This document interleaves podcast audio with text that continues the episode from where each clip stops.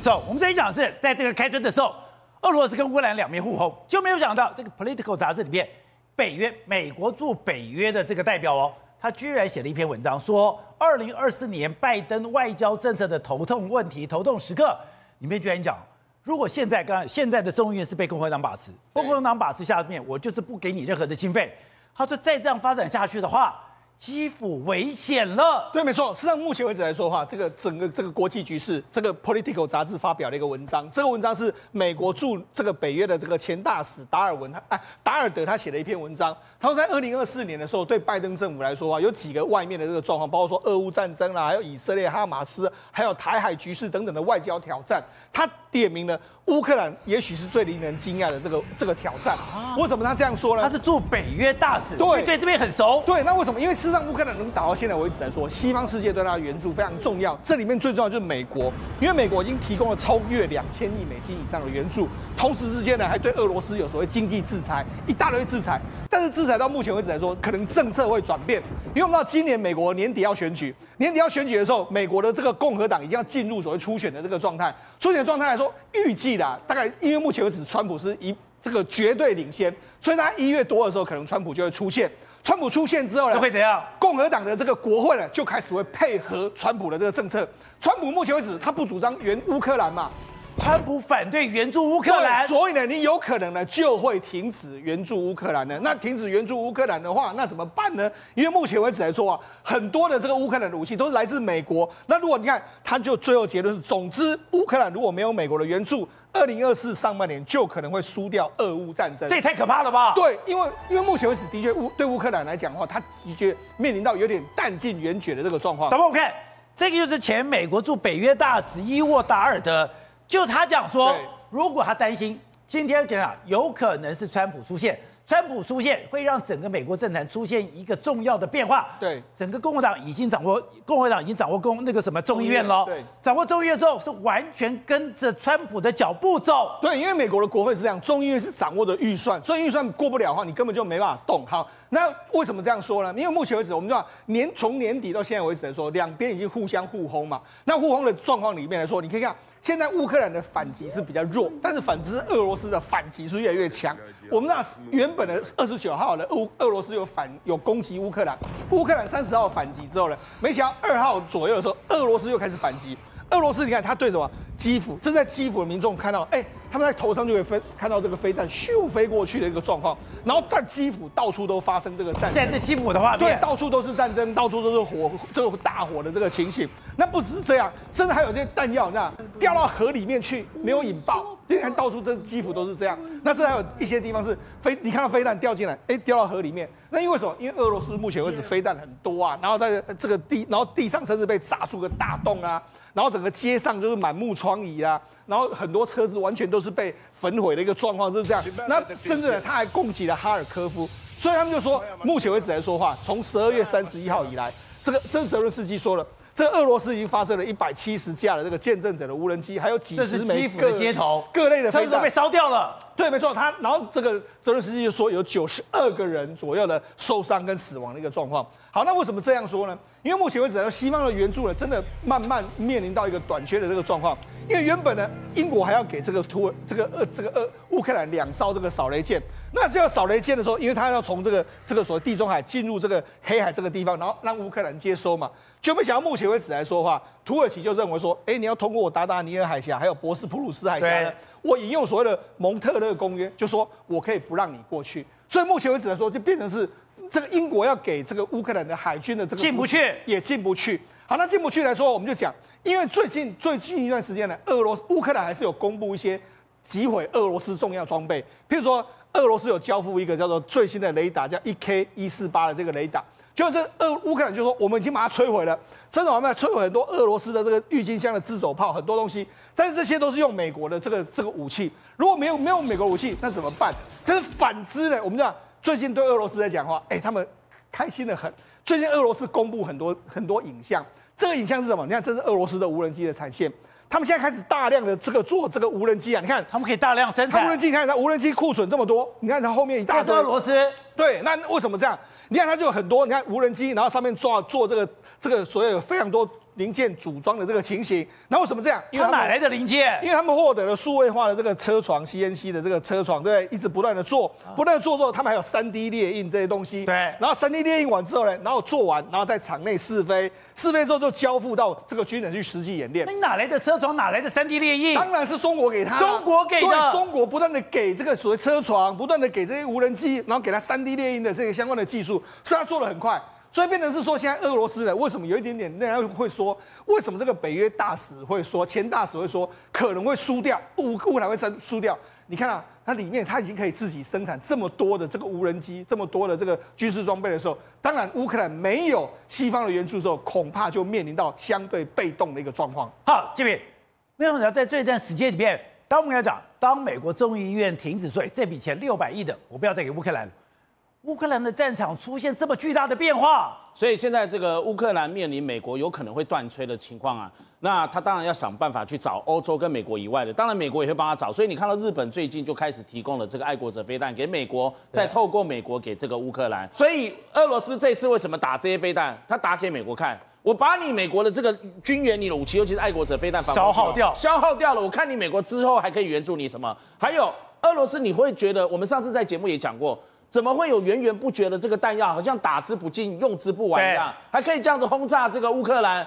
它背后难道就是有人巴苦？没错，中国给的那个巴苦就是中国跟他是不是结成一种军工关系非常伙伴的这个密契合关系？你看今天的英国金融时报，它在一月二号有有有特别报道，中国它出口到这个俄罗斯的车床 CNC，它的这个整个控制的这个机密的这个车床。光是在这个之前啊，俄俄乌战事以前，大概只有六百五十万美元，也就是大概是两亿元新台币。俄乌战后，你知道吗？六千八百万元美元，也就是二十一亿新台币啊，等于是俄乌战前的十倍啊。对，所以中国因为欧美都在看着中国，你不可以援助他，你不可以给他什么军事的东西。如果你援助他，我们就开始也要从俄罗斯经济制裁，也制裁你中国。那中国也不是笨蛋，好，我不会直接给他钱。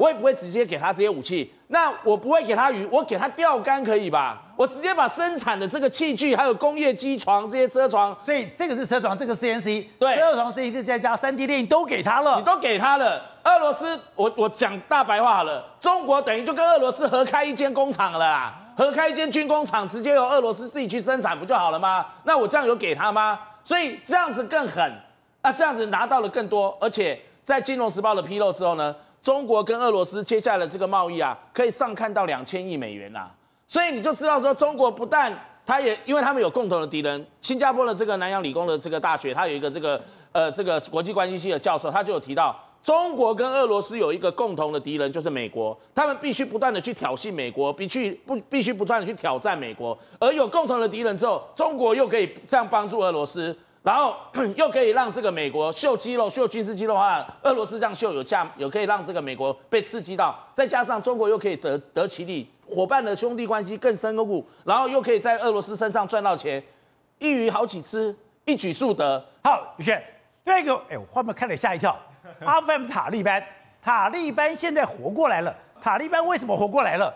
中国把所有的技术、所有的资料，连摄影棚都拿过去了。对，因为中国人来了，塔利班就活过来，而现在奉为上宾。来，各位，你看到这个画面就很奇怪。阿富汗它的街头，你会长得普普通通嘛，感觉人民也蛮穷的啊。结果镜头一转，你会发现奇怪，这些塔利班怎么全部都围绕着在一个中国人？然后这个厂房弄得美轮美奂，这搞什么？这是阿富汗的厂房，哎，太阳能工厂。哎，中国人把太阳能技术直接移移到阿富汗去，而且呢，还是在塔利班的层层保护之下呢，精密的技术转移。所以各位，你看看，这是太阳能板，哎，那太阳能板工厂，而且美轮美奂的。你看，如果做的如此，什么品管啊、空调啊，弄的这种无尘啊，全部都这个一板一眼的相关到位。哎，但外面这个在阿富汗，哎，这在阿富汗操作的塔利班，这些塔利班他们围绕的都是谁？都围绕在中国人，而且还带着记者来参观呢。你就知道，现在中国人已经大量的把资金，因为上面的 mark 都写中文，哎，对，中文非常多，而且不止在工厂内部，连外面都是。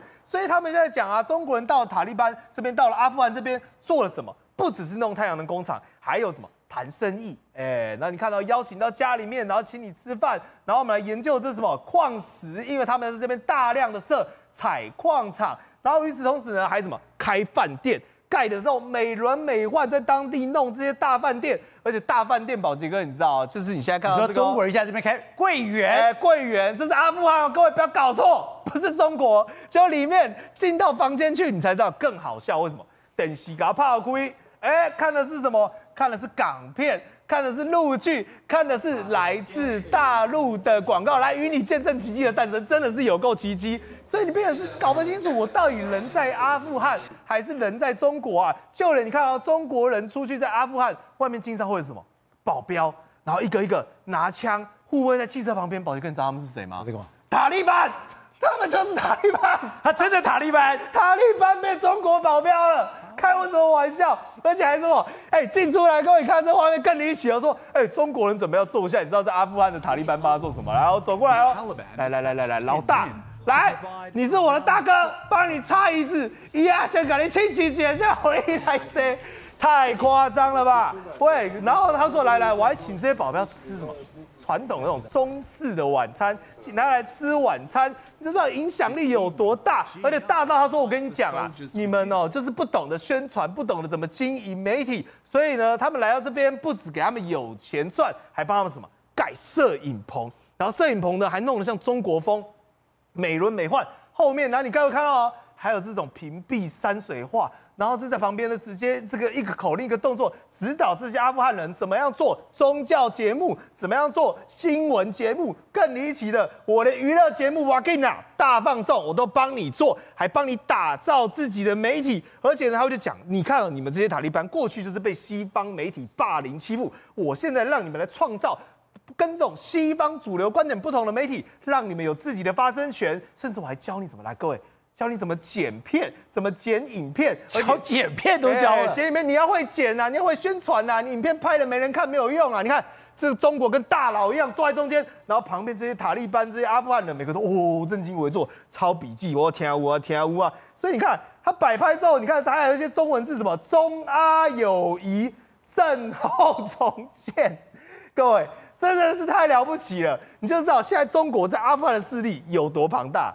所以刚才讲，你从太阳能板到这个所谓的这个摄影棚，然后全部，然后呢，中国就可以拿到这些阿富汗的矿产。对，没有错。但是中国有时候玩哦，就玩过头，你知道？像阿富汗这个东西还可以接受，但是他们到了这个我们讲哦，上这个上比亚，你知道就是啥？乱搞。为什么？因为呢，他们在上比亚呢，也是为了要相关的矿业，想要去挖矿，结果白纸黑字，什么十万美金的这种贿赂款项。然后呢，相关的这种手写的数字，全部呢跟对方的什么外交部长贿赂的影片、文宣、证据、钱，全部都被拍到，然后拿上网，甚至还说什么，我给你，你给我们开采矿权，我送你兵士，我送你钱，然后呢，经营的矿场在上比亚，到处都是中国字，什么打得赢啊，中国建筑啊，中国银行啊，甚至离奇到我还在上比亚的这个工厂里面什么。养斑马、盖鲤鱼死，所以他们就讲：